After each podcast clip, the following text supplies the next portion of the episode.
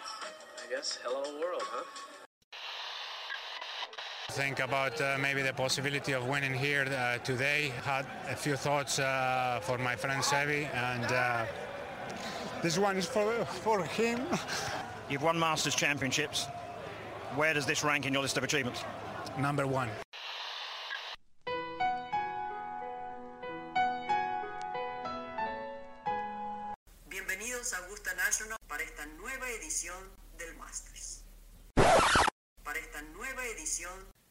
De Golf Sapiens.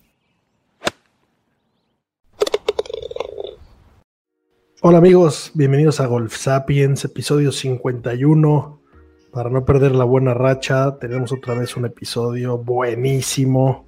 Tuvimos la fortuna de platicar largo y tendido y nos faltó mucho con el buen Horacio Morales, coach de Gaby López, un amante del deporte, un conocedor del deporte, un güey que piensa diferente y que se nota como ha estudiado y le rasca y es curioso.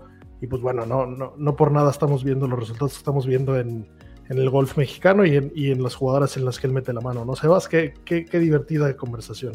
Sí, es totalmente de, la, una de las pláticas que más hemos disfrutado y, y bueno, pues un cuate está metido en, en, este deporte hasta adentro y, y, nada más y nada menos que con la mejor jugadora latinoamericana del momento, que es Gaby López, una crack. Y, bueno, pues Horacio es parte fundamental del, del, desarrollo que ha tenido el deporte en, del golf en México, ¿no? Tal cual. Y pues bueno, antes, antes de pasar a la, entrevista, que, otra vez estuvo larguita, pero la verdad es que tómense, tómense el tiempo, vale la pena.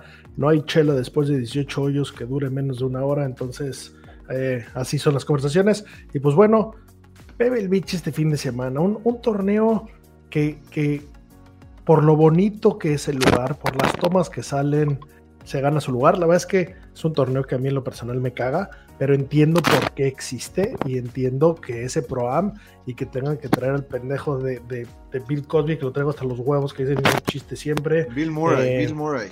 Ese pendejo, el otro güey lo detesto, ya ni lo veo. Sí, así es cierto, es cierto. Bueno, eh, no, no, pues qué, como qué, él.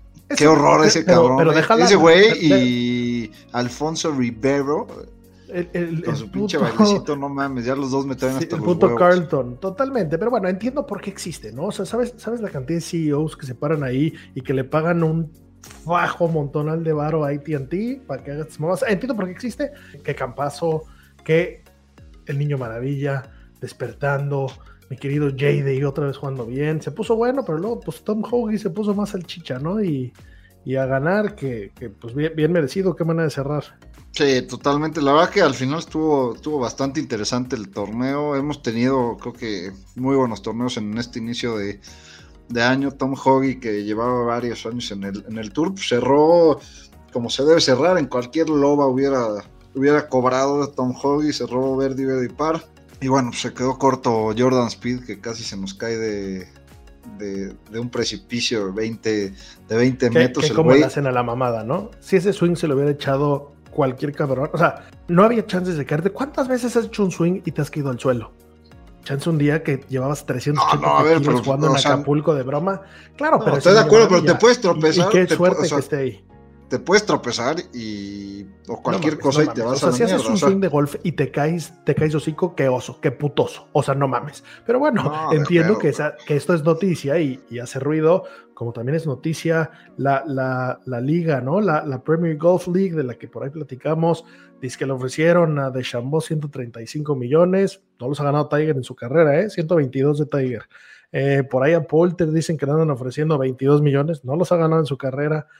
Dicen que es mentira, dicen que no, pero bueno, qué interesante, ¿no? Qué chingón. Abran la cartera, más golf, queremos seguir viendo, queremos ver maravillas. Yo las soy pro a ver lo mejor posible. Evidentemente le soy muy fiel al PGA Tour y entiendo esa parte, pero pues en la India cambiaron el cricket, ¿no? Y ahora es un deporte que te cagas y la banda se suicida de lo chingón que estuvo. Lo que que el deporte adelante, ¿no?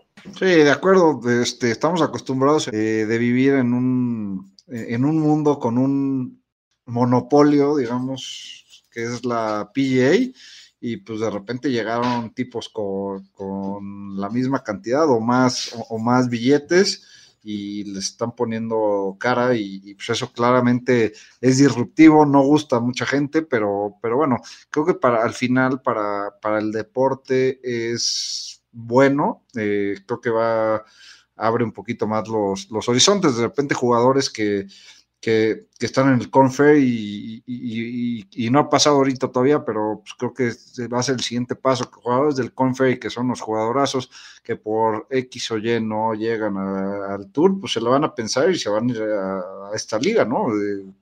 y, como hablas, también esta liga pues va a arrancar con sus estrellas que van a firmar por muchos millones de dólares.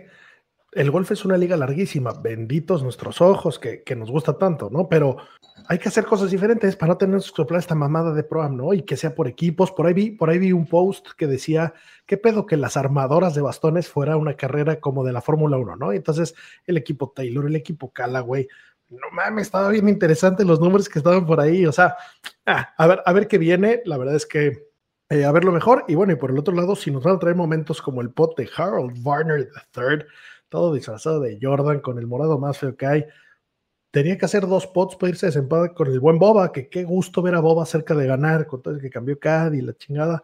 Puta, la metió de lejísimo, se puso cabrón. Qué, qué, qué buena manera de ganar, ¿no? Como los grandes. Me dio gusto por él, la vez que es buen pedo el güey. No, la, verdad es que un pot que estaba muy cabrón hacer dos pots. O sea, el tripollo estaba a, la orden y la clava de casa de la chingada con mucha caída, con era subida y después bajaba un chingo y bueno, pues le valió 500 mil dólares, se metió un millón de dólares en este, en este torneo que fueron a jugar varias estrellas. Seguramente aparte del premio a muchos les dieron appearance fee su Caddy lo eh, disfrutó, le mamó al Caddy, cómo se le trepó esto de pues, poca. el Caddy, el, el, Caddy, quieras o no, pues em, le, representó un, 50 mil dólares también, ¿no? O sea, yo por 50 mil dólares también me le trepo a mi patrón feliz de la vida. un pachangón esa noche. Imagínate, no, no tengo el gusto. No creo porque en Arabia Saudita no creo que haya mucho desmadre, ¿o sí? No mames, en la suite de todos los hoteles internacionales del mundo, los cagaderos que se pueden armar. Y no tengo el gusto, ¿eh? Pero bueno, no mames a pachanga, no me la pierdo por el mundo. Señores, podríamos seguir platicando. Nos vamos directo a la, a la charla con Horacio. De verdad, disfrútenla, estuvo a gustísimo.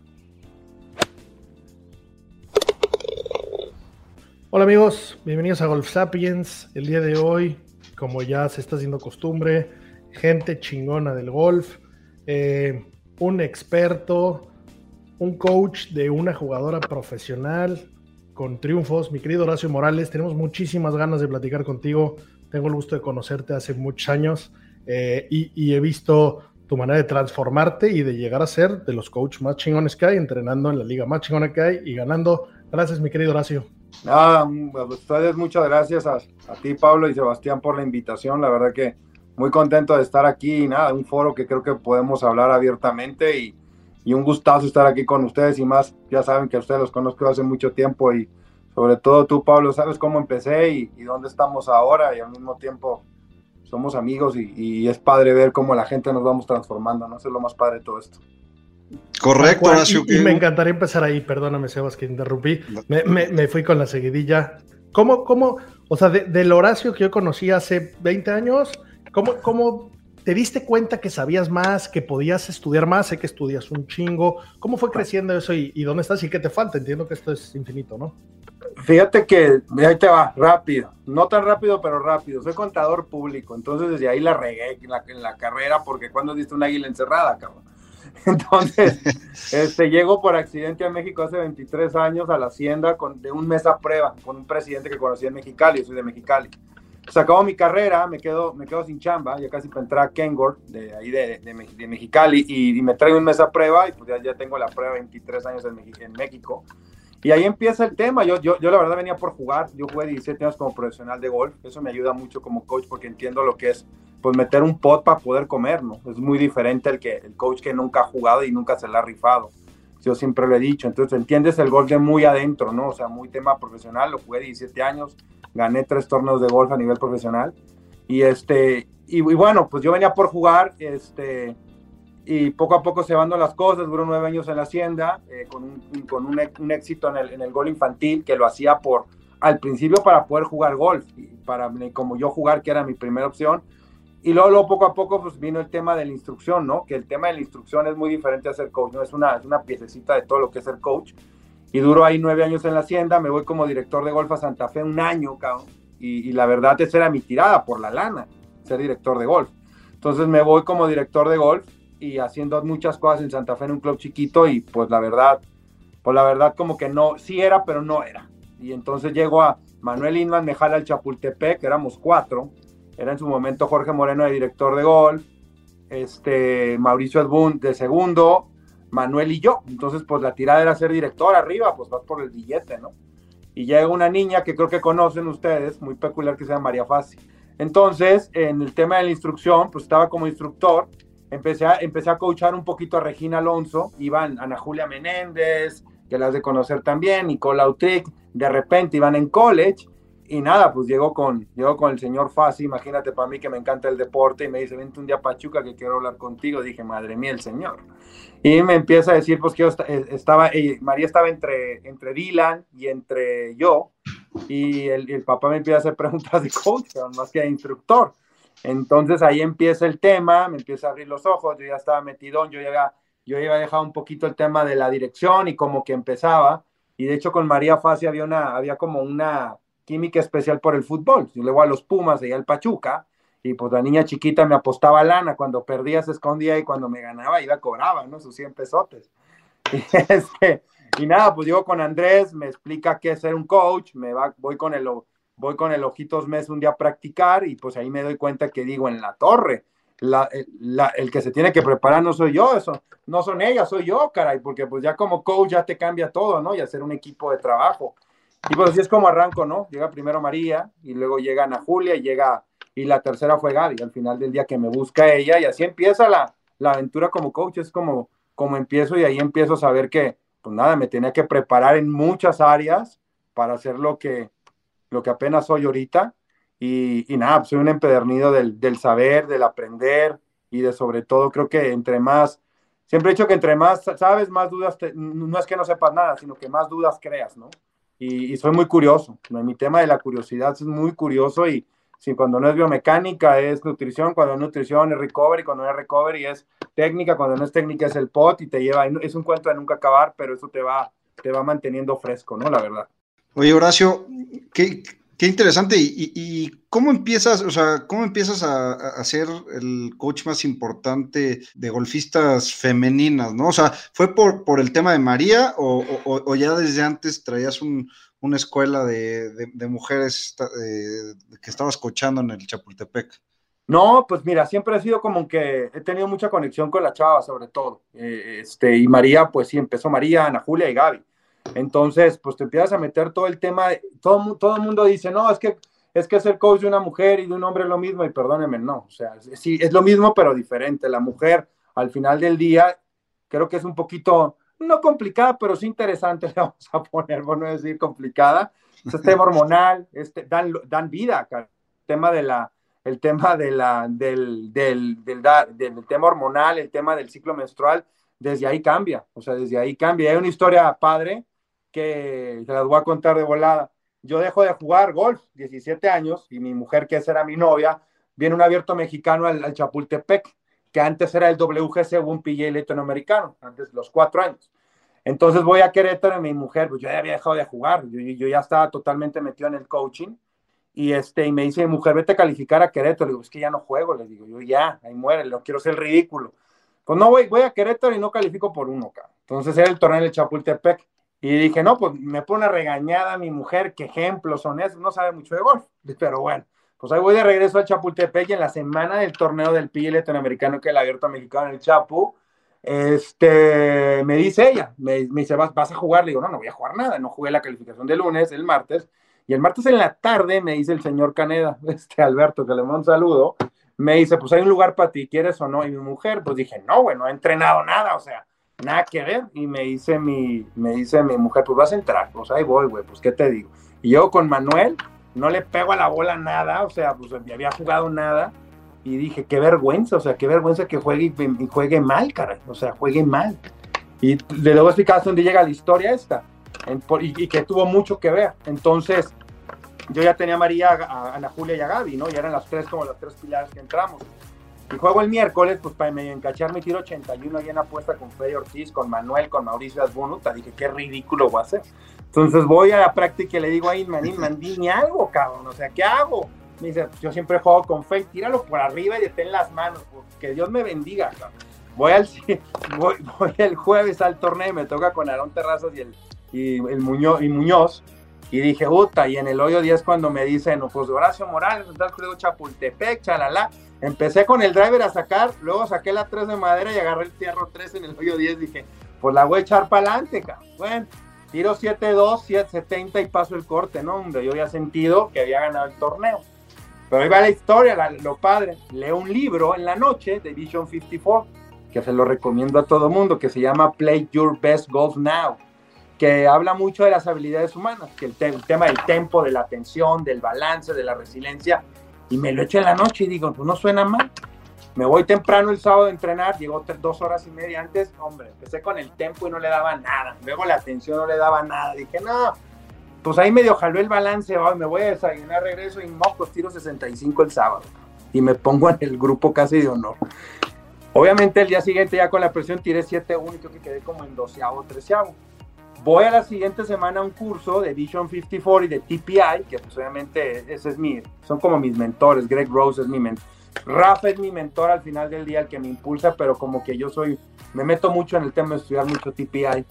Y este, Rafa, y llego, ¿mandé? ¿Rafa Larcón o...? Rafa Larcón fue mi mentor, yo les platico la historia por qué. Pero obviamente ahorita yo soy metido en TPI pues llego el domingo, llego el domingo con estas dos señoras de Vision 54 que son muy reconocidas a nivel mundial el tema de las habilidades humanas y les platico la historia, no lo pueden creer, cabrón. Entonces voy al siguiente, al, de TPI, Roberto Lebrija, que cuando vio que tiré todo eso, pues me puso con los chavitos, va y me presenta a Greg Rose y me dice, me dice Greg Rose, si tú vas a meterte en mujeres, tienes que ir con la mejor preparadora física que actualmente trabaja conmigo, llevamos 13 años juntos, se llama Janet Alexander y ella es la que maneja todas mis niñas. El tema de que el hormonal al quinceavo día no puedes levantar pesas porque las mujeres ovulan y se les convierte sangre en los codos y en las rodillas. Y ya me pasó, Gaby se lesionó así y se lesionó igual Ingrid Gutiérrez porque se les olvidó que estaban en ovulación y se tronaron la espalda, cara. Entonces, no es lo mismo, a eso llevo, o sea, llego que, que me fue llevando eso, actualmente ya tengo a tres chavos, ¿no? Del PG Latinoamérica, que, que, que, es Serrano, Juan Carlos Serrano, Fer, Fer López, que vuelvo a lo dejé y regresa y ahorita estoy con, con Narro que viene la otra semana y pues ya, ya empecé a meterme más en tema de hombres, pues no me quiero nomás encasillar en mujeres, ¿no? A Juan Carlos Serrano yo lo tengo hace cinco torneos y le he ido muy bien. Y este, y pues nada, o sea, poco a poco yo creo que por los éxitos de, de las chavas, pues fueron encajonándome más en el tema de mujeres, eso es lo que ha pasado y más con el tema de Gaby, ¿no? Que, que gana dos torneos y me empiezan a buscar más, más, más, que actualmente pues tengo a siete profesionales mujeres, yo creo que ha sido por eso. Claro, el tema de Gaby ahorita está en fuego, ¿no? Que, que eh, más adelante entraremos al tema, pero, pero qué manera de, jugar y lleva un par de años, bueno, lleva ya muchos años en el tour y los últimos dos han sido espectaculares, ¿no? Pero eh, aparte del tema hormonal, queríamos preguntarte qué, ¿Qué es la principal diferencia en, cuanto a técnica eh, para coachar, técnica o, lo que lo, que veas, aparte del, levantamiento de pesos, más en el, en, el, en el swing o algo, algo en específico que te, que te, fijes mucho más en una mujer que, en un hombre, digamos? Son cuates ustedes, por eso les voy a decir. lo, primordial es, lo primordial es que la mujer carece de fuerza y el hombre carece de flexibilidad. Es la primera, la primera diferencia. La segunda, la mujer tiende mucho a, generar en la pelvis un movimiento muy raro, le llamamos chest posture. O sea, la, arquean mucho la, cintura las mujeres en el tope del swing y al bajar. Biomecánicamente eso les amuela porque falta inclinaciones del swing y todo eso. Y, la, tercera, pues obviamente los hombres tendemos a, poner el grid más, más neutral y a mí me gusta mucho con las mujeres un grid más fuerte. Por lo mismo el tema de que pues carecen de fuerza, ¿no? O sea, muy pocas mujeres este, este, tienen lo normal de una mujer, o sea, un hombre contra una mujer, que es la diferencia de la fuerza, o sea, al final del día es lo más importante, el pegarle más duro la bola. Entonces, pues sí es eso. el tema del grip más fuerte es por para pegar eh, draws, digamos, y, ayudarles un poquito con la distancia. Correcto, pegarle draws, aunque por ejemplo hay muchas jugadoras que manejo el fade, ¿no? Y otra cosa muy, muy, muy, muy normal de la mujer es que se quedan atrapadas en el swing. ¿Qué significa? Generan mucho early extension, que es las caderas se van para enfrente por la misma arqueada y el bastón se les queda atrás, o se les queda muy atrás. Eso ocasiona que peguen hooks o fade, entonces, hook o abiertas, empujadas. Entonces, pues siempre estás batallando con que muevan mejor las caderas, que no arquen la espalda y que pues obviamente estén fuertes, ¿no? Porque es mucho más movible un swing de mujer que uno de hombre. El de la mujer, un día lo trae bien y, y tres días lo dejas de ver y ya lo trae para otro lado, o sea. Entonces el del hombre es más estable porque tienen muchísima más fuerza. Ese es el, es el gran tema, por eso como lo dije, es lo mismo, pero es diferente una mujer un hombre, o sea, es, indiscutible. Tienes, tienes que tener experiencia con las mujeres porque cambia, cambia, y te lo dicen los grandes coaches como Sean, que hablo mucho con Sean Foley, y este, y obviamente con Greg, y cambia, cambia, cambia. Oye, y sé que es la pregunta del millón, pero ¿existe alguna manera, un formato, algo de que pudiéramos verlos competir? La verdad es que el tour femenino está irreal. Lo que está pasando, estamos empezando a volver a ver con lo poco que vemos. ¿Hay alguna manera de que quitando las distancias, no sé si saliendo del equivalente, algo, ¿te imaginas alguna manera de que se pueda competir? Híjole, mira, lo voy a decir abiertamente aquí. Eh, Santiago Carranza, que es el novio de Gaby, lleva una, hizo unas estadísticas bien interesantes. Ojalá que un día puedan hablar con él, la verdad. Es un cuate muy inteligente, muy inteligente, es ingeniero, de, ingeniero químico y se dedica a las finanzas.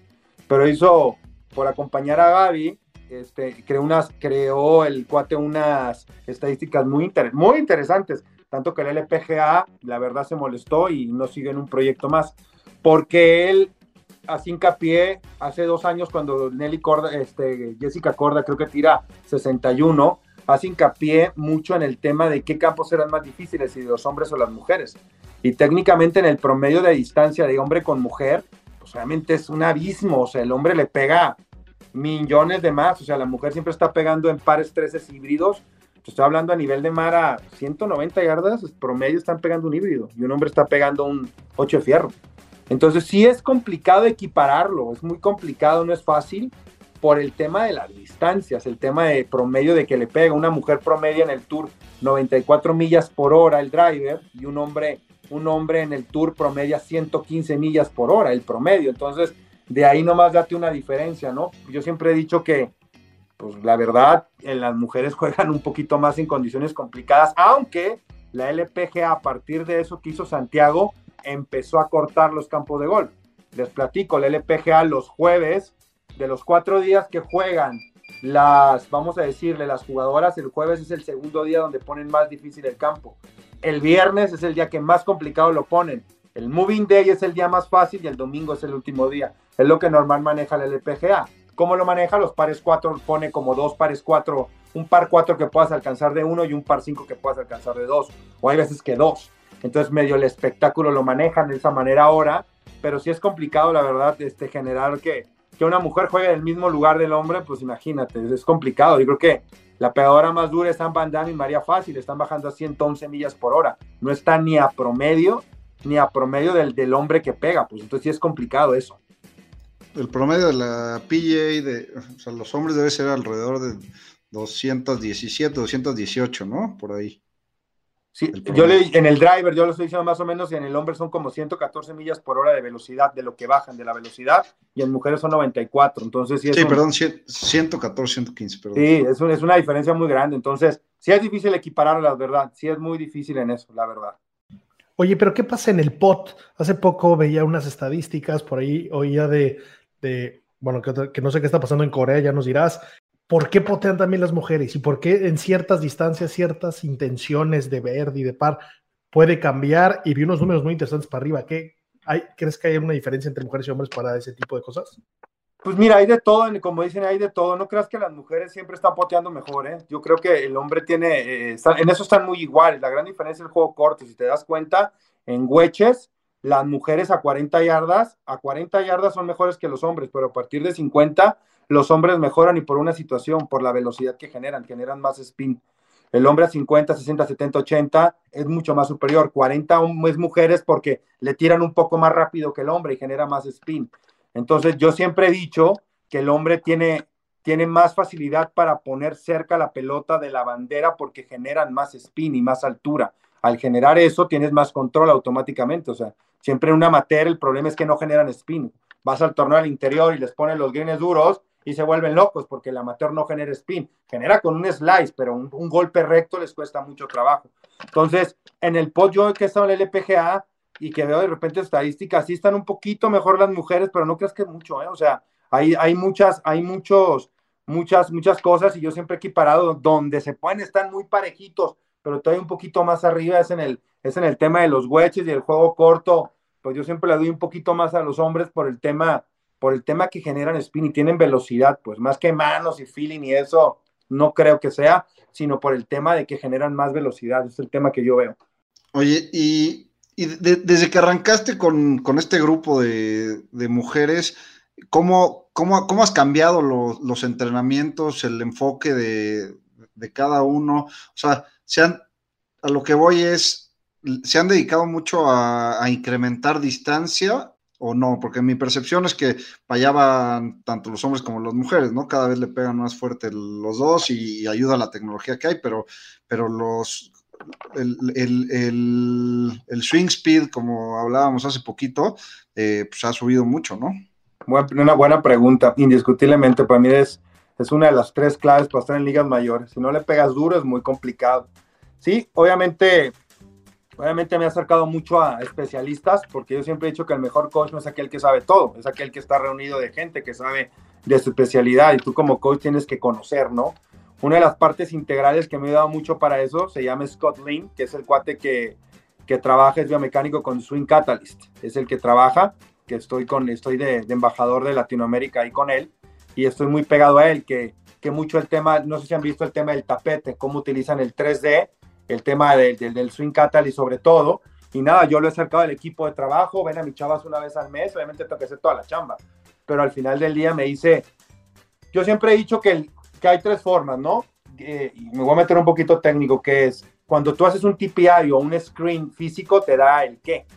¿Qué, qué está haciendo el swing? ¿Qué se refleja? Si yo no puedo mover un brazo más de 90 grados cuando me paro, pues no voy a poder poner los shallow por dentro del palo, es imposible. Si quiero que mueva la cadera al lado izquierdo y la cadera está atorada, pues aunque le dé 45.300 drills, si no lo combino con físico, estoy muerto. O sea, tengo que, para mí la parte más importante de mi equipo de trabajo, perdón que lo diga, es mi, es mi trainer, porque la trainer yo le digo, oye, es, quiero esto y trabájame en el gimnasio, o sea, quiero una secuencia kinemática, la quiero en el gimnasio y luego yo y yo hacerle en el para yo hacerle en, el, en, el, en, la, en la práctica para poder integrarla.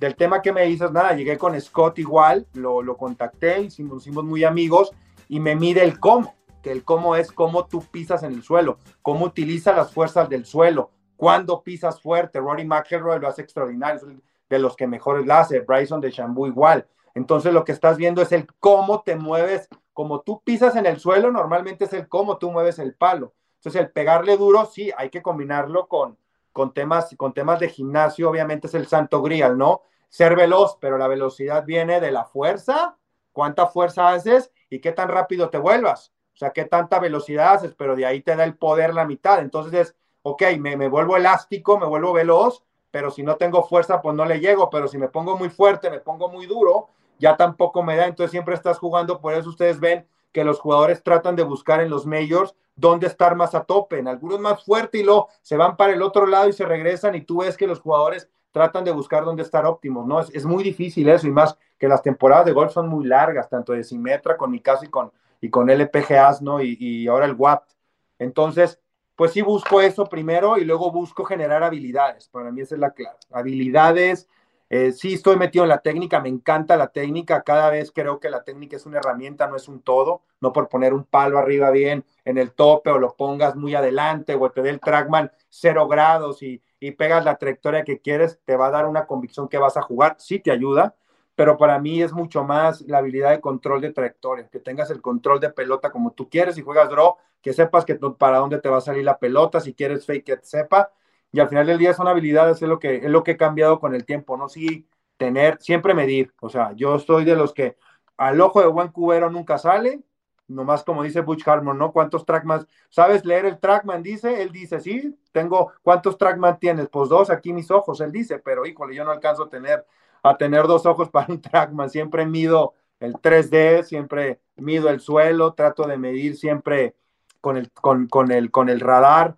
de velocidad, uso el capto. Que, ya lo estás usando en el campo, ¿no? Vi el otro día un video de Gaby tirando desde el fairway, desde el hoyo 4 del Chapo, es ese trackman ahí. Lo que pasa, lo que pasa que pasa algo, mira, Sebas y Pablo, pasa de que hay jugadoras que en la práctica le bajan a mil, güey, y llegas al campo y te echan para atrás, y hay jugadoras, y eso le pasó aquí, y lo puedo decir con Jorge Parada, que es muy amigo mío español, con Lidia Cole, Lidia Cole le bajaba 98, 99 en la práctica y llegaba al campo y le bajaba 96.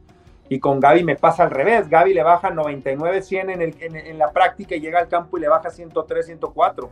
Entonces a mí, me, a mí es lo que yo veo. O sea, hay jugadoras, no voy a decir nombres, que, que, son al revés como Lidia y es como, a ver, espérame, ¿qué está pasando? ¿no? O sea, estás cuidando demasiado el golpe en vez de soltar. Y, y, al, y al final del día, pues donde tú quieres verlas, entre, verlas en el campo de golf. O sea, cuando ves un, un fairway tight ahí como el 4, que sabes que la puedes fallar para los dos lados, verdaderamente cómo reacciona, la, cómo reacciona tu jugador, ¿no? Serrano al contrario, Serrano se va para arriba igual, otra vez me bajó a 121 millas y digo, ah, caray, este sí le da, ¿no? No le da, no le da miedo. Y va mucho con la personalidad de la mujer, de lo, de lo del jugador, de que sea cuidadoso o verdaderamente esté en el estado de flow y le tira, ¿no? Eso, para eso me ayuda mucho. Increíble cómo la, tecnología nos ha, nos ha, bueno, o les ha ayudado a ustedes a, medir todo, porque antes, como dices, antes, y como lo decía Butch Harmon, era todo a, ojo de buen cubero, y, ahora tienes un, un, video, eh, con eso analizas el swing y tienes toda la cantidad de, de instrumentos que usan los coaches, ¿no? Pero, pero sí, interesante lo que hablas de, cómo cambia el swing y, el ritmo, más que el swing, la velocidad en el campo que en la práctica. Y a, muchos, a muchos jugadores, o prácticamente a todos les pasa, ¿no? Totalmente de acuerdo. Y no, hombre, ya estás luego, yo cuando voy caminando, sobre todo que la que más sigo es a Gaby, pues ya no lo ves, ¿no? Ahorita hay unas aplicaciones que, que ando viendo ahí porque están bien caras de que ya puedes tomar un swing en 2D y te lo marca 3D. El único tema que, que mi amigo este, este, ay, se me fue el nombre de este cuatro, te voy a decir, Michael Neff, que también trabaja, trabajamos juntos, él hizo el Gears, que es el 3D más avanzado que hay, este, pues me dice que no es tan accurate, que no es tan, no es tan, ¿cómo se llama? Preciso, pero ya hay hasta eso, yo cuando voy caminando con, mis jugadoras estoy contando el, pues cuánto tiempo hacen en, su rutina, cuánto, cuánto tanto toman agua, etcétera, etcétera, cosas que he aprendido que he aprendido como coach, que eso me ayuda a saber verdaderamente si están siguiendo el protocolo donde ellas juegan mejor, ¿no? Oye, y, justo de, ese tipo de, detalles, de ver cómo, cómo pasa el día completo, ¿no? Desde todas las semanas, de que llegamos a tener lo que sea, sé que eres de las personas que mientras nuestros dichosos ojos tuvieron el WGC en Chapultepec, estuviste adentro, estuviste con el trackman, estuviste con los jugadores, ¿qué viste? ¿Qué aprendiste? Lo mejor de lo mejor, ¿no? ningún torneo más que un mayor podría estar mejor que eso y tú estuviste adentrísimo hablando con todos. ¿Qué, qué, sacaste de ahí? Oh, saqué muchas cosas, me abrieron muchas, muchas puertas, sobre todo de relaciones con el tema de Sean Foley, que ahora lo conozco, muy buena persona, filósofo el cuate, es un filósofo, estudia Séneca, estudia Platón, estudia cosas que nunca habías creído como, como, como, como coach y que te deja así. Te voy a contar una historia por cómo lo conozco. Lo conozco porque, posiblemente mi mentor fue Rafa Larcón y es como mi tío, lo quiero mucho, pero Rafa tiene la característica que es un fregón, fregón, fregón en el tema humano, o sea, su mentalidad y todo eso. Entonces siempre tuve dudas. Tuve dudas de qué tan técnico podría yo ser, hasta dónde yo podía llegar. Entonces, faltando 25 minutos para el tea time del jueves, veo que le está moviendo el cine a Justin Rose, imagínate. Y yo me quedo en estado de shock, digo, pero espérame, ¿cómo que le está moviendo el swing? Cuando yo vi el lunes, cuando yo vi el martes y cuando yo vi el miércoles que le pegaba como rey, caray, o sea, y le tomé 42 mil videos, ¿cómo es posible que el jueves, T-Time 11.50 y eran 11.25 y le seguía moviendo el swing, maestro? Entonces, pues nada, termina, llego y, le, y, me, pues tenía el All Access, bendito Dios, y voy y me lo caso a él y le digo, oye, soy Horacio Morales, soy coach de golf, tengo a Gaby López y a varias jugadoras y quiero saber qué pasa. Y me lo dice muy claro, me dice, hay diferentes tipos de jugadores.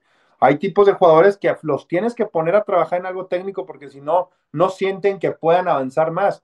Hay jugadores que nomás les tienes que decir algo y hay jugadores que los tienes que ponerte a reír. Entonces me dice, Greg, este, Justin Rose es un cuate que es como si fuera una discoteca y trae a la Miss Universo al lado, pero llega a la discoteca y hay una que baila mejor, va a querer a la que baila mejor que la Miss Universo. Siempre va a buscar algo. Entonces, pues imagínate, para mí fue como, ah, caray, pues sí, hay diferentes tipos de cosas, ¿no? Diferentes jugadores, no todo es igual y no todas las personas las puedes coachar igual. Estuve también platicando y que me abrió mucho la cabeza, ay, se me fue el nombre, el, el coach que tiene... Ese, Sean Foley, mini paréntesis, se echó un podcast con, con Claude Harmon, espectacular su episodio, en ese podcast buenísimo, ese Sean Foley, sí, sí, qué tipo más interesante y qué, qué cosas, ¿no? Es, y es un tipazo, la verdad, y siempre ahí trato de hablar un poquito con él y todo. Tiene a Lidia Co, esta la está sacando súper adelante. También Tuvo a Tiger, ¿no? Tuvo a Tiger y aquí entre nos, pues dice que sí, llegó muy chavo a Tiger, que le faltó más información, o sea, le faltó menos, menos coaching, porque también puede sobreser coaching, ¿no? Dar demasiado coaching. También estuve ahí con el, el, coach que trae a Stenson, se me ve el nombre, el inglés, este señor, que trae Stenson, traía Kepka, traía Rory, el que últimamente tuvo Rory, que tiene ahorita el anterior, no me acordé el nombre de él. Y nada. Pete, Cohen, ¿no? Eh, ¿Quién? Pete Cowen. Pete Cohen. Pete Cowen, él. Y, cuando llegó, yo, yo te voy a decir la verdad, me emocioné con dos en el WGC, con Pete Cowell y con Tiger. Con esos dos me emocioné. Y cuando llegó Pete Cowell, pues nada, me le fui a poner diciendo que lo que necesite, el cuate se quitó la gorra, platicamos y me dice, de dos y media a tres y media platicamos de técnica y como relojito 2.29 ya estaba donde me dijo y platicamos una hora, o sea, del tema de meter el codo, del tema del shallow, del tema de, de un, cómo aventar una pelota para que las chavas, los, los jugadores tenían. Su, su, su, hijo era Thomas Peters, como su hijo que lo tenía el de los 6, 7 años. Pues yo le vi a Lee Westwood, le vi a, como a Ian Poulter, traía 8, 9 personas. Imagínate, o sea, es donde dices, wow, o sea, top, top del mundo y traer a 8, 9 cuates, está caray eso me dejó impresionado, pegadísimo con él. Entonces sí me abrió la puerta mucho. Tuve la oportunidad que soy cuate de Kevin Kirk. Este, el primer año le ayudamos a Patrick Reed y la forma que, que sacaba los, los open downs y lo que veía. Y tú decías, pega una comba de una comba de 20 yardas de derecha a izquierda y así juegan, Pablo. O sea, y Sebas, no le pegan perfecto, y de, pero sí, del open down de la trampa del rock, en el, estoy hablando en la práctica, nada. O sea, yo íbamos bien Manuel y decíamos, wow. Entonces, pues esa fue buena experiencia gracias a Kevin que nos le ayudamos con el campo y preguntábamos qué tipo de palo tenías y qué esto y qué lo otro y, y, el siguiente año le, este, esa está buena también porque ¿te acuerdan que tuvo el, el, segundo año viene el Tigre, sigue en el Tigre, ahí fue, pero un torneo antes gana Matt Kuchar en, en, en ¿cómo se llama? En, en Mayacoba y no le paga al Cádiz. ¿Se acuerdan que no le paga el desmadre del Tucán? Al Tucán. Al famoso Hasta saludos nos mandó el Tucán aquí a Golf Sapiens. Ah, bueno. Entonces llega el Keegan Bradley y el, el, el, el, Caddy de Keegan Bradley traía mala rodilla. Entonces pide a alguien que le cargue la bolsa. Entonces yo, yo estaba con TV Azteca, pues como eh, yo entraba el jueves ya como narrador y el miércoles hacía cápsulas. Entonces el martes me dice, me dice el organizador del torneo, que, es cuate, que era cuate mío, me dice, consígueme a alguien. Le digo, no, sí, pues ¿qué quieres? Un. Dice, un Caddy no, porque viene el problema de ahí. Bueno, te consigo un socio, ya. Y me dice, me dice, ah, bueno, consigo un socio. Ya hablo con dos, tres socios y me marca el ratito, no, pues tampoco, pero ya tengo la solución. Me dice, ¿cuál? Tú. Le digo, no, chingue. ¿Cómo que yo? Sí, pues carga de los palos, nomás le vas a cargar, le vas a cargar. no me hablaste, me esa era la mía. entonces, entonces llega Keegan Bradley, lo veo, la verdad, muy especial. Toda la comunicación era con el Caddy, él iba en la suyo. Pero cuando te, como dicen, cuando te portas bien, te da bien en la vida, el primer día juega 18 hoyos y en los siguientes 18 hoyos estaba esperando un tal Rory McElroy en el hoyo 10 para salir. Entonces llega el cuate y le pide, y yo llego y este cuate se va al baño y me dice, ¿cuántos vienen? Le digo, no, pues venimos uno. ¿Y quieres que quepa contigo? Claro que cabe contigo, pero por supuesto. Entonces se quita la gorra y todavía me dice, hello, I'm Rory McElroy. Yo dije, no, pues este es un pan, este chavo. Sí, nada, pues ahí me presenté ya le iba diciendo todo lo del campo a Rory, no a Keegan Bradley, y en el 17 me reclama y le digo, oye, ni me dices hola, maestro. Pues nada, pues le dije, ahí empezamos a platicar de fútbol, Rory McIlroy que le va al Manchester, el Cadel iba al Manchester, y le decía al Cadel, oye, para allá se vestió y para ahí el otro. Y obviamente me paga en el 18 enfrente de toda la gente una lana. Yo dije, oye, pues no soy Cadel, soy coach, o sea, así me aprendió. Si día siguiente vuelvo, a cadearle otros nueve hoyos a este, a, a Keegan. O, sea, te, acabó pagando eh, Keegan o, Rory? No, Keegan me pagó, ah, Keegan, Enfrente de la gente para no tener bronca, o sea, porque no querían de, del tema peculiar. Ese pedo llegó a nivel PGA. Ese, ese fue hubo que pagarlo. Se hizo un cagadero. Se vio bien pendejo Kuchar. Aquí platicamos mucho del tema, pero bueno, entiendo cómo tenía que pasar. Esto no volvió, no, no es local el tema, ¿no? Y, este, y a mí ahí te va donde voy, porque de lo que aprendí lo segundo fue de que solamente aprendí, son cuates que empiezan a ver las distancias, marcar el cadi, el campo, estrategia, y ahí pues paras oreja, o sea, quieras o no, y, y, y, y vas haciéndolo, ¿no? Entonces el, el, miércoles en la tarde, yo termino el miércoles con el nueve hoyos y me habla el organizador y me dice, te tengo una noticia buena y una mala, ¿cuál? Que vas a volver a cadear. Le digo, no fregues, yo ya estoy muerto, ya no puedo ni moverme. ¿Cómo? Le digo, pues viene Luke List que acaba de ganar, güey, acaba de ganar en San Diego, List. Entonces me dice, viene y viene de, de, suplente, o sea, está como First Alternate. Hay dos cuates enfermos de la, de la panza y, este, y hay un cuate que viene volando a Nueva Zelanda. Si se le atora un, un, un vuelo, él juega. Y, dime, ¿cuál es la buena? No, pues que no trae Cádiz y no le vas a cadear tú. Le digo, no, espérame, le digo, tengo lo de Azteca, maestro. Le dije, aparte el otro resangrón, le dije, este va a ser sangrón. Y me dice, no, ayúdame, pues ahí voy con Luke Llega Luke List, un pan, un pan, ¿eh? Un el pan. Jugadorazo, le pega divino. Un pan. Entonces yo todavía ya, yo ya cansado y me valía y llego y le digo a Luke, ya el miércoles a las 2 de la tarde, y le digo, oye, Luke, ¿has jugado en México alguna vez? No, nunca. Y le digo, oye, ¿vas a ir a practicar sin saber tus distancias? Yo todavía sí, imagino. Vamos a tener un problemita con las distancias. Le dijo, le digo, oye, porque me dice, oye, tú, digo, no soy Cádiz, soy coach, maestro. ¿Cómo crees? No, me vas a ayudar más. Soy de aquí, le dije. Y así, así, no, está perfecto. Me dice, pero nos tenemos que poner de acuerdo el dinero. Le dije, a ver, primero que juegues y primero déjame pedir permiso en TV Azteca porque ya tengo, ya tengo ahí un compromiso y que pedir permiso al club. Para eso me habían hecho firmar en el club que yo no podía molestar al Tigre, porque el Tigre era, es mi, es mi top, o sea, y pues me hicieron que no lo podíamos molestar, pues ni modo, cabrón. Entonces, bueno, ahí va, dije, ahí voy con Luke y vamos a la práctica. Me dice, no te preocupes, le pego igual que error. Y dije, pues sí le pegué igual que error. Entonces ponía, puse el Trackman y puse dos iPads, una a nivel de mar y una a nivel de México. Y ahí sacarle, pues entonces él pegaba el 9 y tú veías, ok, nivel de mar, 113, ok, lo convertimos a 132, güey. Y ya para tener una referencia. Entonces él limpiaba los palos a todo dar el look list. Entonces ya terminamos y me dice, oye, ya son las 5 o las 4, vamos a durar muy poquito. Pues hay que jugar nueve hoyos.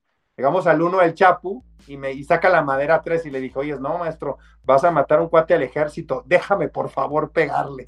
Se agarra la 3, no, hombre, se la vuela con la 3 ahí arriba del 1 y dije, no, si le pega como el, como McElroy, pues ya sacamos y fierro, fierro, fierro 3 ahí a las barbitas, perfecto, esa es la jugada. Vamos al 2, le digo, por arriba del árbol, medio brinca, vamos al 3, pum, vamos al 4, por arriba, y, en el, y nos empezó a seguir la gente, mucha gente porque era el único del campo. Y entonces le digo, es que famoso eres tú, me dice, no, el famoso eres tú, me dice. entonces terminamos. Que, claro, pues a te conocía todo el mundo. En ese campo, o sea, ese campo tenemos el honor de sabernoslo de memoria, ver cómo lo juegan estos güeyes, a mí eso me era un deporte diferente, muy cabrón. Entonces del 4 nos brincamos al 8 porque se empezó a marear por la altura. Entonces en el 8 la pega y me dice, ¿por dónde? Dale por la derecha con fake, no, hombre, driver 8 de fierro, dije, este es un monstruo. Entonces ahí te va, llegamos al 9, la chiflada, pues ya terminamos ese día y me dice, pues bueno, si entramos mañana, pues estás, estás, estás listo. Lo que tú me digas yo hago, mi mujer aquí, yo en la, casa, como si fuera un examen profesional. Veía el librito, veía las distancias, veía las caídas, dije, pues no entramos al final del día, este cuate no le cobré, la verdad, al final no le cobré nada. Mi cuate me sacó un, de verdad un buen fajo de dinero, le dije, oye, no, tengo su teléfono, nunca lo he molestado, no tiene redes sociales, si te das cuenta, el Luke Lee es un cuate muy diferente. Y pues fue una buena historia, ¿no? Ahí platiqué muchas cosas con él, la vida del tour. Y cuando le entrego la bolsa, ahí te va, le entrego la bolsa en el segundo piso y estaba el Caddy de Tiger, el Cavada, el, este, este cuate, peleándose que necesitaba una herramienta para apretar los, los zapatos del el tigre no usa de plástico, usa picos de verdad para, para darle vuelta nomás. Entonces eh, el, que estaba como traductor se había ido a comer y ahí estaba peleándose con los chavos de, los lockers. Y ya llego, le digo, ¿qué necesitas? No, pues necesito esto. Pues ya está, se lo doy. Y me dice, no, acompáñame. No, pues yo iba, imagínate. ¿Cómo que acompáñame? Sí, acompáñame. ¿Cómo no? ¿A donde tú mandes, mi No, papá, me fui de la mano casi con él. Fui, bajamos, fuimos al Botting Green y pues vi ahí al, al mero mero petatero, al, al, ídolo de mi película, diría Ricky Carrillo, que le mando un saludo y le digo, ¿tú necesitas esto? y me dice, sí lo necesito. Sí, lo agarra el tigre, se lo doy, aprieta dos, tres tuercas y pues me dice, ¿me lo puedo quedar? Le dije, pues, pero por supuesto, le digo, quédatelo. Y pues ahí me hacer lo que quieras siempre, donde sea. Lo que quieras. Al día siguiente, pues obviamente ahí nos metíamos y agarrábamos videos pero el Cádiz siempre se ponía atrás del Tigre, siempre, siempre se ponía y no podías tomar un video de atrás.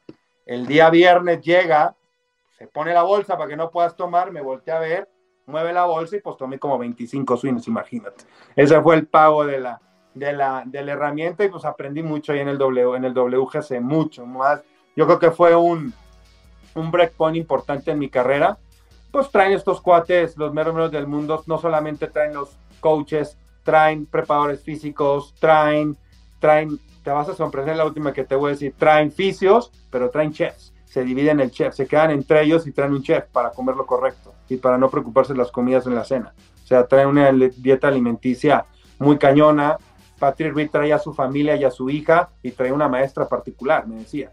Entonces, pues, y, el chef de Patrick Reed seguro venía como de Nashville, Tennessee o alguna mamada así, güey. Yo creo que era italiano para pura pizza, el gordito. Pues, no sabes qué bien juega.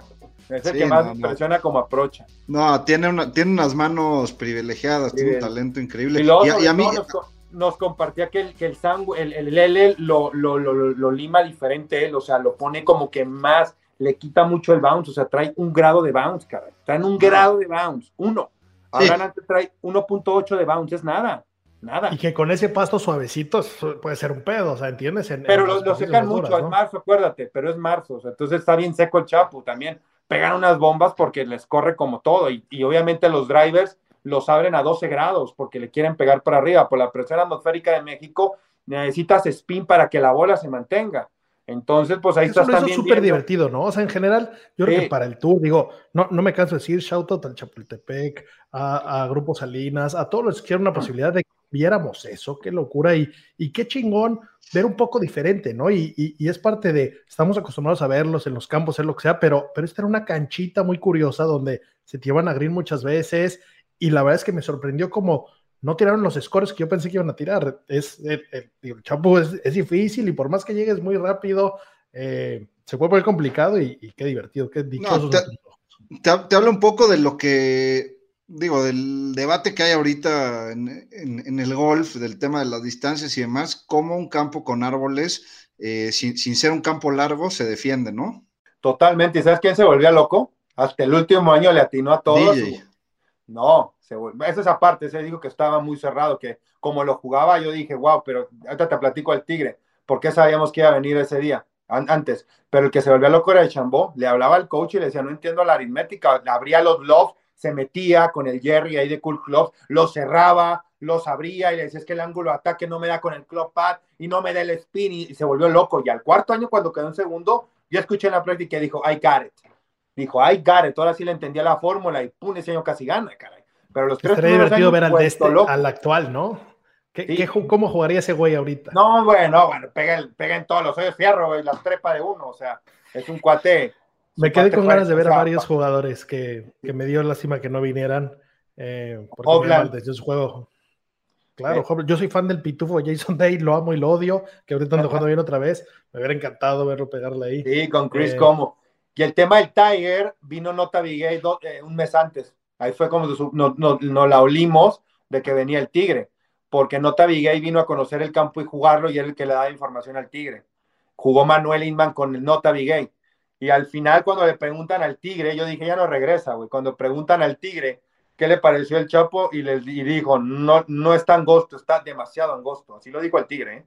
Para que vean que en México todo el mundo crea, no, los campos de México son súper, hiper angostos, el que me pongas la Hacienda, el México, el que me pongas el Chapultepec, el Churubusco, que ni se, ni se diga, son campos muy angostos. Entonces, el Tigre pegaba en el 2 del Chapo, que ustedes lo conocen, todo el mundo la tiraba por arriba del árbol, él tiraba fierro antes.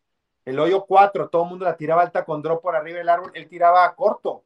Había hoyos que los jugaba totalmente diferentes. Obviamente no poteó, hizo cuatro pots en el sábado en el, en el hoyo en el hoyo 15 y ahí le cambió toda la onda, pero, pero él, tenía otra estrategia totalmente diferente a la que la mayoría lo hacía, o sea, entonces se le hizo muy, muy cerrado el campo al Tigre, entonces, pues son percepciones, no le gustó tampoco a, a Stenson, jugó cinco hoyos y nunca regresó, el tema de la altura lo volvió loco, loco la volvió altura, al loco. Sí, eso me hizo con Stenson, me cagó ¿Eh? que, que, se ardiera, que me cagó que se ardiera cinco hoyos y chao. Y nunca, también Jason Day que nunca vino, que está jugando bien porque anda con Chris Como. Y ahí está moviéndole, lo traía demasiado steep el bastón.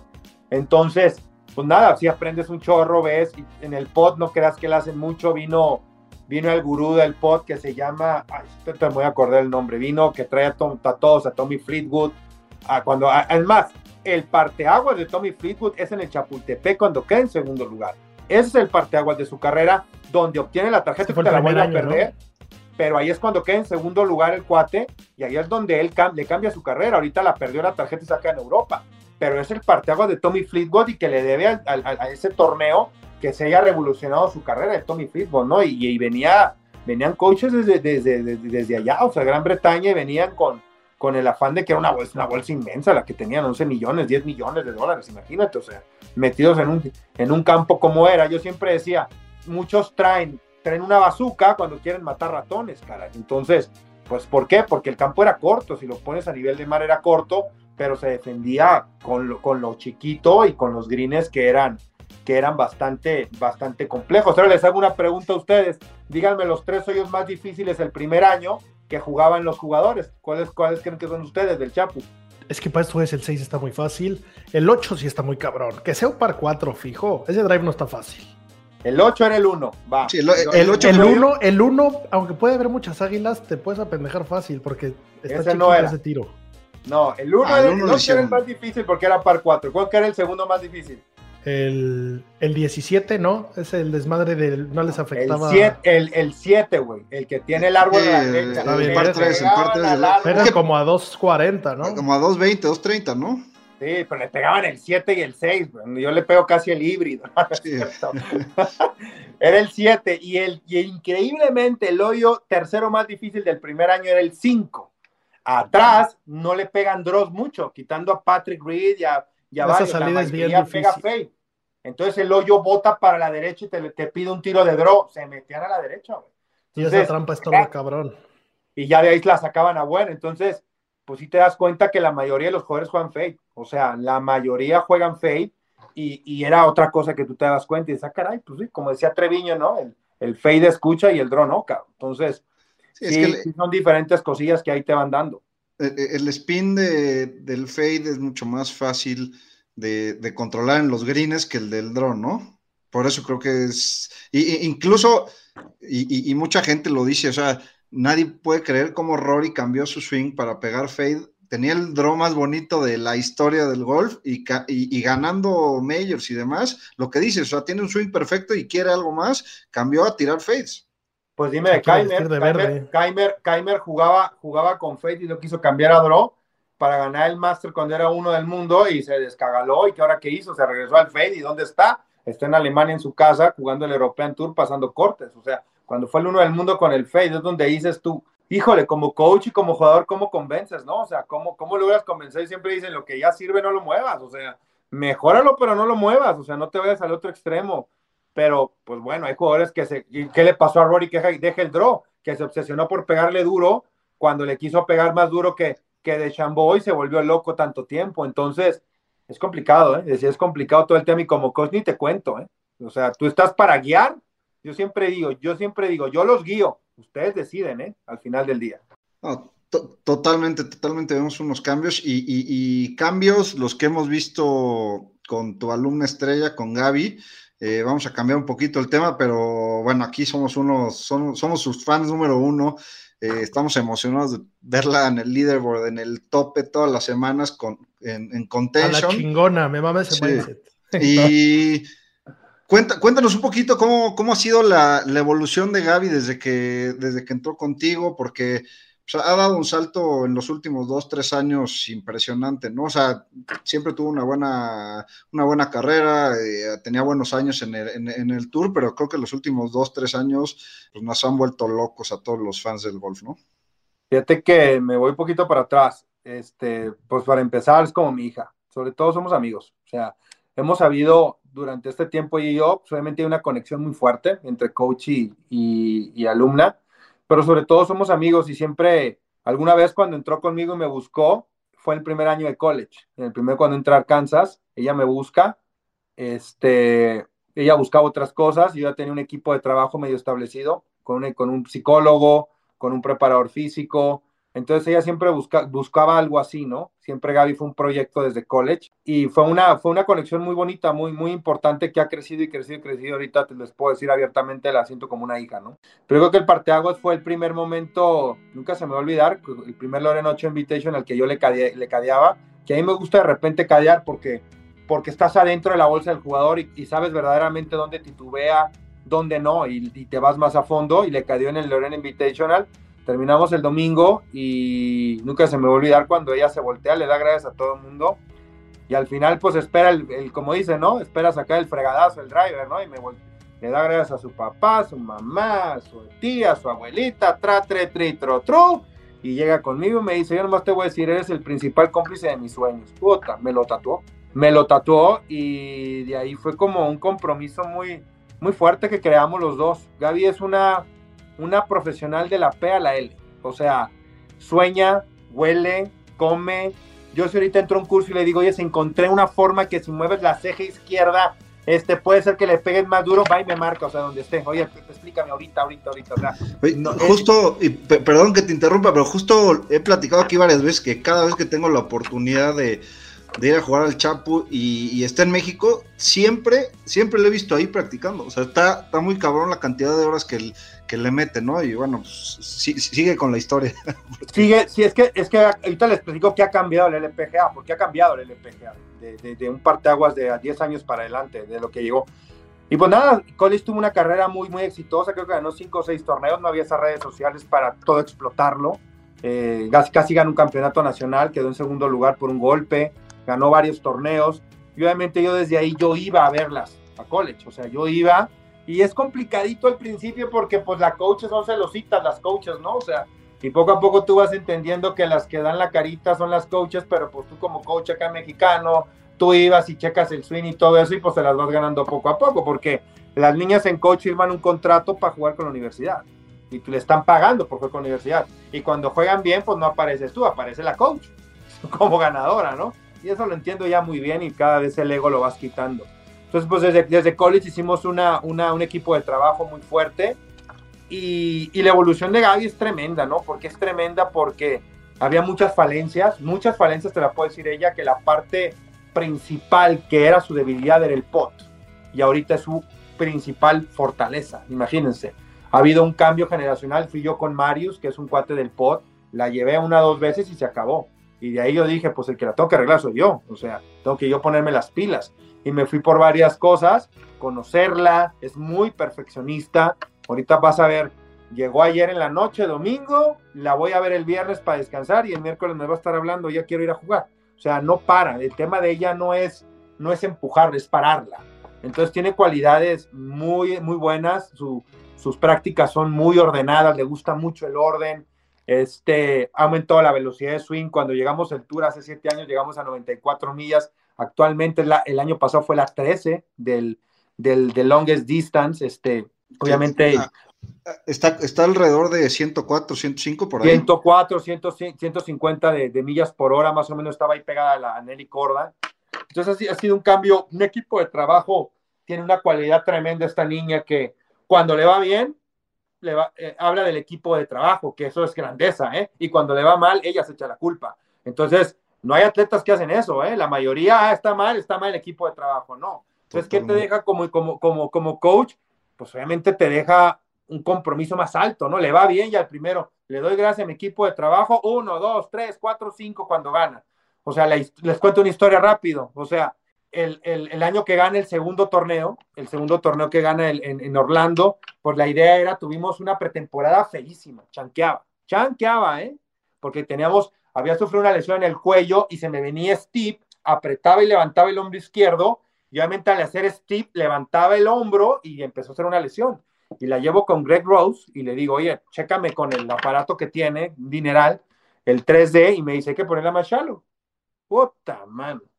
Pues shallow y empieza la pretemporada, Chanks, Chang lloraba en la casa, me hablaba el papá, que le mando un saludo, una parte fundamental de todo este proyecto de Gaby. Entonces, un jugadorazo, un perrote, me lo he encontrado varias veces en interclubes. Es duro. Fue la, fue la, cabeza, fue el que nos unió al final del día. Entonces te platico también si quieres él.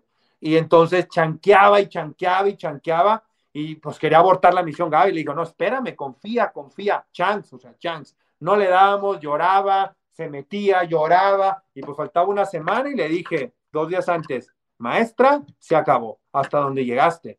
Si estés Steve, si no estés Steve, me vale.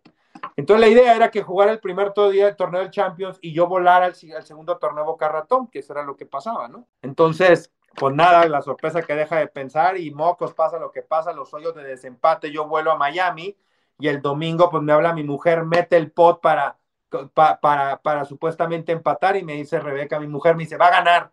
Pues le digo, pues ojalá que gane, hace bogey Bipar, se van a desempate, yo llego a un chilis, agarro un, nunca tomo cerveza, la verdad, y agarro un tarro de cerveza, le dije al cuate, me acuerdo que había playoffs de la NFL y le dije al latino, ponme por favor a las mujeres. ¿Cómo? Le digo, soy el CAI de la, de la mexicana. Uta, cambió todas las pantallas, güey. Puso una pantalla americana y todas las de Gaby.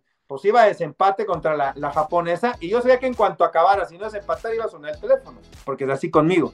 Y nada, pues se van al siguiente día, ¿no? Entonces, suena el teléfono luego, luego, le digo, ¿qué onda? ¿Cómo estás? Bien, que no sé qué más. Y la rápida, ¿dónde estás? Y la C, la B, la R y la O, la N. ¿Dónde estás, cabrón? Le digo, no, pues tiene un chilis viéndote. Y pues nada, me voy a ir al hotel y me voy a echar otra a tu salud. No, no, no, que a tu salud, nada. O sea, quiero que te vengas Orlando. Le dije, espérame tantito. Le dije, ¿cómo? No quiero cambiar nada. Sea, no quiero mover nada. Le dije, estás jugando muy bien. ¿Qué quieres que yo vaya? O sea, no, no le hallo el caso. O sea, estoy aquí, te espero mañana aquí en Boca Ratón y que Dios te bendiga mañana, todo lo tienes controlado. Me dice, tienes tres, tres horas para venir porque a las 10 me duermo, me dice, porque quiero que me veas ganar. En la madre, cuando me dice eso, quiero que me veas ganar, pues ¿qué dices? No, pues le digo, estoy a tres horas y media, pago la multa, me dice, te quiero a las 10 aquí y te mando la dirección. ¡Ota! Y Álvaro Alonso, que era el CADI en ese momento, me dice, doctor, me dicen doctor por el swing, ¿no? Doctor, apúrate, que ¡ota! pues ahí voy volando con el Jesús en la boca.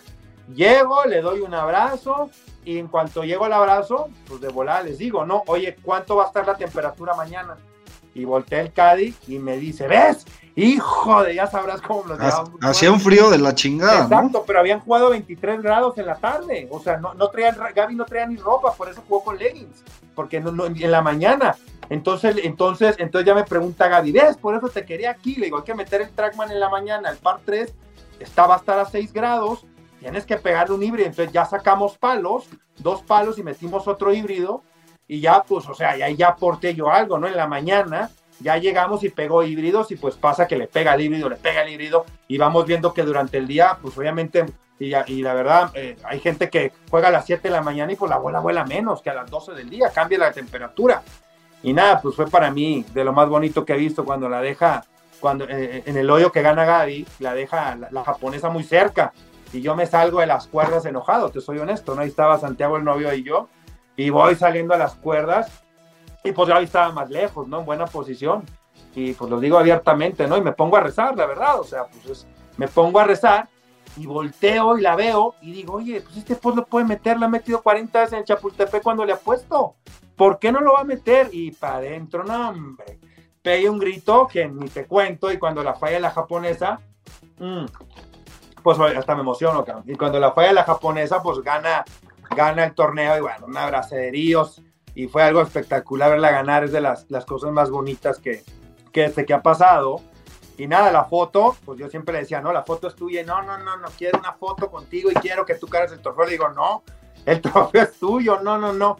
Pues tiene cosas muy, muy, muy padres. Ella. Tiene cosas que te hace sentir parte del triunfo, que yo creo que la, la cualidad, una profesional de la PLL, todo el día quiere mejorar, es un tema, todo el día quiere mejorar, todo el día quiere estar, quiere estar en el campo de golf y tener un equipo de trabajo increíble y es una gran, gran persona y no, no me cabe duda si tú estás en el 40, va a estar el fin de año en top 20. Si no hay lesiones, si emocionalmente está bien y si no hay problemas familiares, por mucho va a estar en top 20, se los adelanto. Ojalá estos dos torneos ahí traemos unos tweaks que hacer, ya están arreglados y vas a ver, vas a ver, traemos Cadi nuevo, traemos un Cadi nuevo.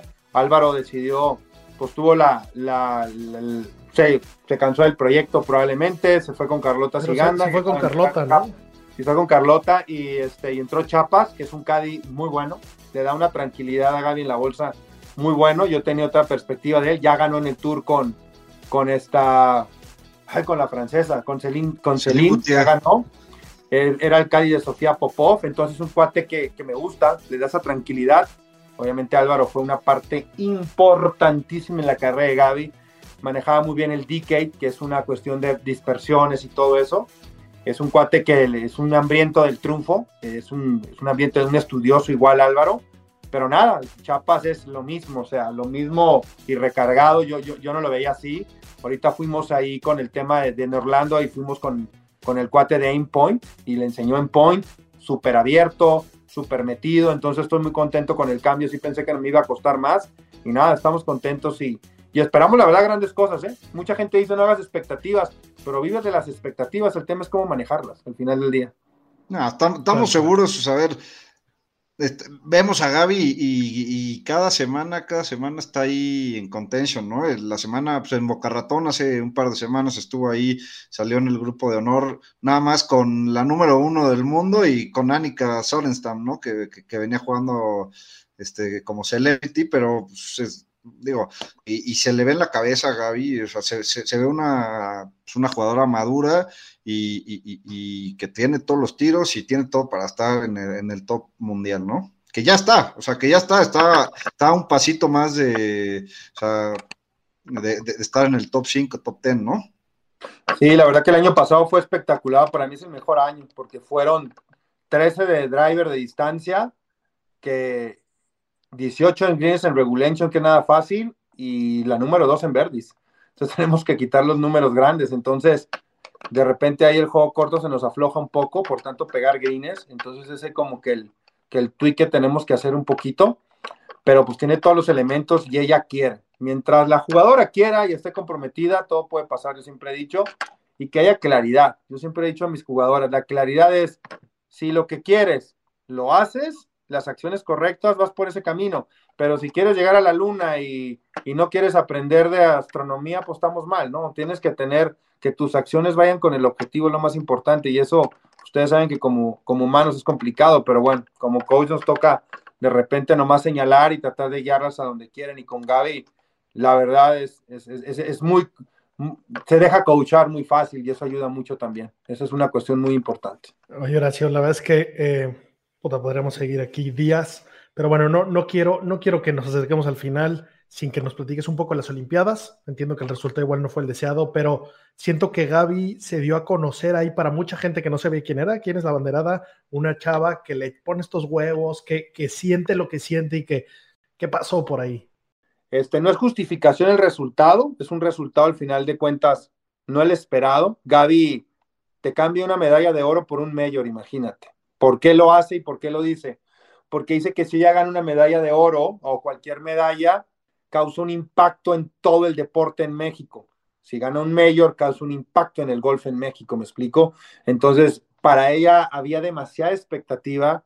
El tema del abanderamiento era un must, era un deber, pero no me ayudaba mucho. ¿Por qué? Porque no pudo entrenar como debería. Llegó mucho tiempo antes, no jugué bien, por ejemplo, no llegó enganchada no la dejaron jugar el campo de golf desde antes. Obviamente el tema de, todo el medio ambiente, de la emoción de estar en las Olimpiadas, en la Villa Olímpica, pues no dormía las horas correctas también, era complicado. Entonces, pues no me ayudó, no nos ayudó en lo correcto, tanto que a Roma el Pacheco tampoco le fue bien por eso, porque no se podía aventar a la, a la, alberca los, los, momentos correctos, porque estaba ocupada la alberca. Entonces, si te das cuenta, los dos abanderados pues no fueron a ganar una medalla, fueron como abanderados y es complicado tener ese tema. Obviamente el hacer abanderado era su sueño, que era un deber, era su, era su sueño, uno de sus sueños y principales cuestiones de Gaby, que, que, que no me cabe duda que, que, dio todo en la Olimpiada. No le dimos al driver, fue el gran problema de, la Olimpiada, que no le pudimos pegar al driver. Yo aquí metido, yo desesperado, porque pues, teníamos un plan, o sea, yo estar allá con ella. No es lo mismo estar en un video, estar implantada con ella y poder hacerlo. Y, nada, pues no fue lo esperado. Este, se ganaron otras cosas muy conocidos en el. De hecho, pues es padre que llegues al LPGA o llegues al PGA Tour y te estén felicitando por llevar la bandera de México y representas a tu deporte que tanto amas. O sea, ¿quién eran? Son los dos paraguayos y es, y es, y es Gaby. O sea, no, sé, no, me, no me acuerdo quién más haya tomado la bandera de su país que sean golfistas. A lo mejor han sido más. Pero ahorita los tres que se me vienen es Julieta Granada, Fariso Cenote y Gaby. ¿Y quién más? O sea, entonces llevar la bandera como golfista es un hecho súper histórico, o sea, que yo lo veo grandísimo de lo que haya hecho. Te digo que en Francia se las vira a comer todas porque va con toda Francia, es lo que tiene ya plantado en su cabeza ganar una medalla antes de que se retire, no sabemos cómo se va a retirar tampoco, no, no está en la cabeza de ella en este momento, pero Francia lo tiene muy, muy claro que ahora sí es lo que aprendimos en Río y lo que aprendimos en, en, en, en ¿cómo se llama?, en Japón, pues obviamente planificarlo todavía mejor para llegar a las Olimpiadas de Francia de la mejor manera, ¿no? Si, si Dios lo permite, pero, pero nada, para Gaby la Olimpiada y representar a México siempre ha sido todo y lo ven porque el domingo siempre está vestida de México, siempre.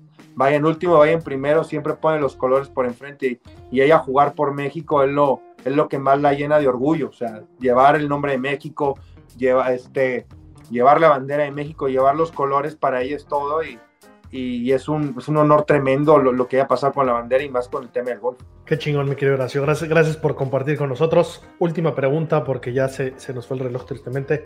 Se la preguntamos a todos. ¿Cuál es el mejor tiro de tu vida? O el peor, luego a veces a los pros, pues, pues tienes muchos buenos.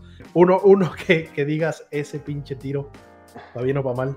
Híjole, yo creo que el mejor tiro de mi vida es un pot que metí cuando gané en Torreón. Ese fue el mejor, yo creo que, que estaba medio cerca, 5 o 6 pies, pero pues obviamente yo venía una lesión de un hombro izquierdo y en el 2004 gané un torneo y fue un tiro, tiro muy, muy, muy bueno. Y yo creo que de los que peor he recordado, yo creo, es una vez en un desempate y en el Palomar, igual un pota, un pie que, que la fallé y me ganó la WIP a un torneo importante, pues también. Aunque he hecho Holling Ones, llevo dos Holling Ones, pero no, pues los así. Yo le llamo importantes porque son emotivos y se te caen en la cabeza también un pota, un pie para ganar un torneo y la fallé y dijo, oye, oye, oye son como que los dos que digo ni hablar. Claro. Esa guaypa que estuvo por aquí la semana pasando contándonos sus aventuras. Eh, buena, saludos y, al, al whip. Y, y, el más importante o, o, el mejor de Gaby, sin duda, el, el, pot que metió en Orlando, ¿no? O sea, eran como 45 pies con, con bastante caída y, y la, la, otra la había dejado a 10, 12 pies, ¿no? Por ahí. Sí, fue un poco como, sí, como veintitantos pies, pero ya lo había tirado como diez veces, ya era, el, ya era el colmo si la fallaba, no, no es cierto.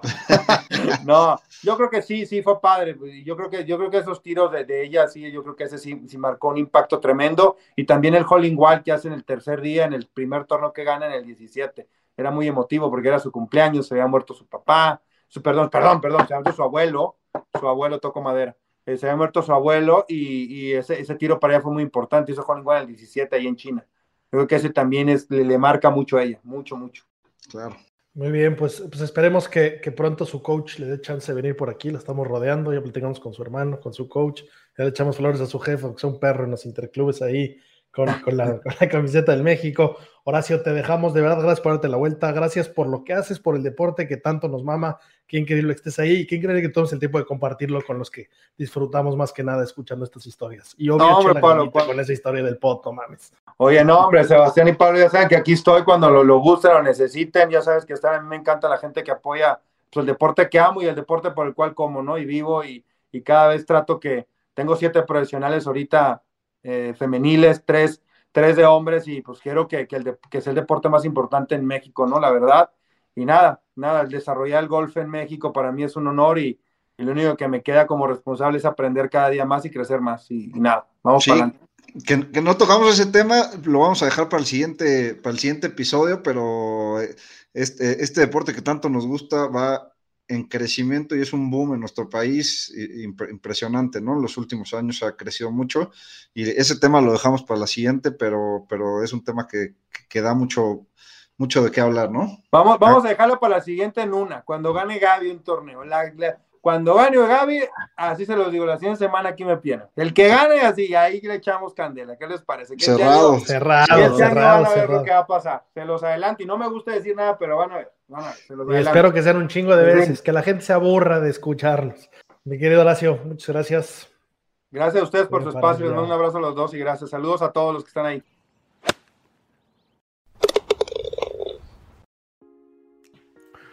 Pues bueno amigos, esa fue nuestra charla con Horacio. La verdad es que tuvimos que parar el reloj, tuvimos que parar la entrevista, quedamos que va a volver en cuanto caigan más Ws, que de, de su equipo, de todos los que juegan con él, mujeres y hombres, no, no, no paran de, de estar roliéndola y entonces van a llegar. Qué, qué divertida conversación, qué, qué, insights, qué chingón estar con alguien que, que lo vive ahí, ¿no? Y que lo vive de, desde adentro de las cuerdas con, con alguien jugando como está jugando, ¿no? Totalmente, totalmente 10. Este, pues como dices, disfrutamos esta plática y ojalá les haya gustado. Kudos para, para Horacio y a todo su equipo del gran trabajo que, que han hecho, ¿no? Y, y, bueno, pues también qué chingonería el Club de Golf Chapultepec que presta muchas de sus instalaciones para que entrenen estos deportistas, ¿no? Super shout out al Club de Chapultepec que recibe a esa gente y que promueve. Y entiendo que, que, hay diferentes factores, no es solo no querer, pero si en todos los clubes se hiciera el 5% de lo que se intenta por aquí, si, si realmente se, se, fomentara la educación, lo Horacio, eh, pues Horacio le ha metido una lana de su billete para capacitarse en un chingo de cosas.